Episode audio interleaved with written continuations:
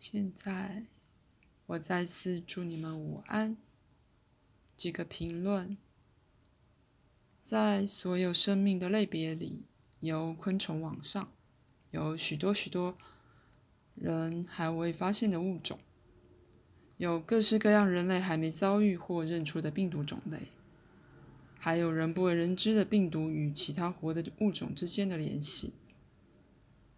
的确有很像你们人类的两种不同的直立行走的哺乳动物，但却大得多，并且有无限的更敏锐的感官。它们真是令人惊异的敏捷生物。只要任何你们人类出现在邻近地区，站在比如说至少几里之远处，光是借由气味，它们便会觉知。蔬菜类是主要食物。虽然往往佐以昆虫，那是被视为一种珍馐的。就比而言，他们发明出许多精巧的昆虫陷阱，因而可以捕获上百的昆虫。既然昆虫是如此之小，所以需要许多昆虫。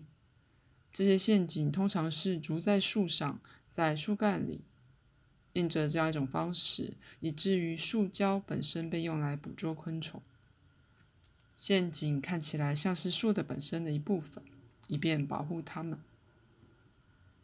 这些生物的的确有记忆，但它们的记忆极迅速的运作，一种几乎瞬间的推论。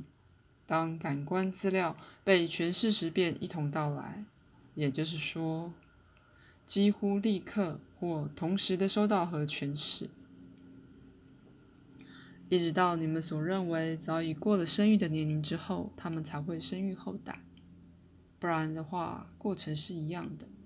除了一些区域性的变化之外，这些生物住在你们星球上的许多区域里。尽管它们总共的人口很小，也许其算来有几千个，它们很少大批的群居，却真的有家庭及部落似的组织。而在任何一区，最多只有十二个成年人。当儿女增加时，团体便再次分裂，因为他们很明白，数目大的话，他们就很容易被发现。他们全都会用这种或那种的工具，并且的确与动物密切的和睦相处。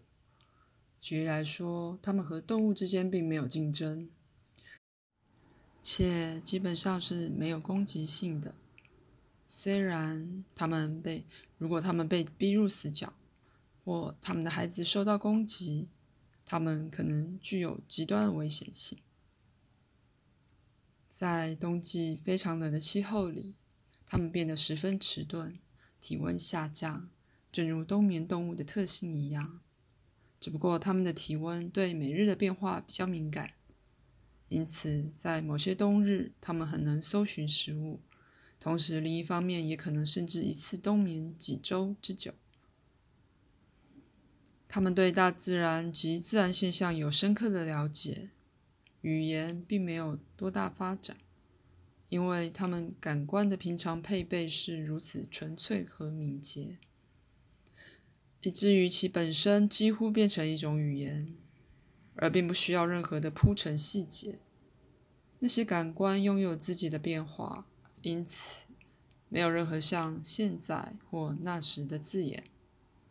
那些生物能十分正确的知道附近有多少活的生物，他们在那儿有多久了，而他们对时间的体验是以这样的一种方式追随着季节，以致他们对世界形成了一种无语的、相当正确的画面。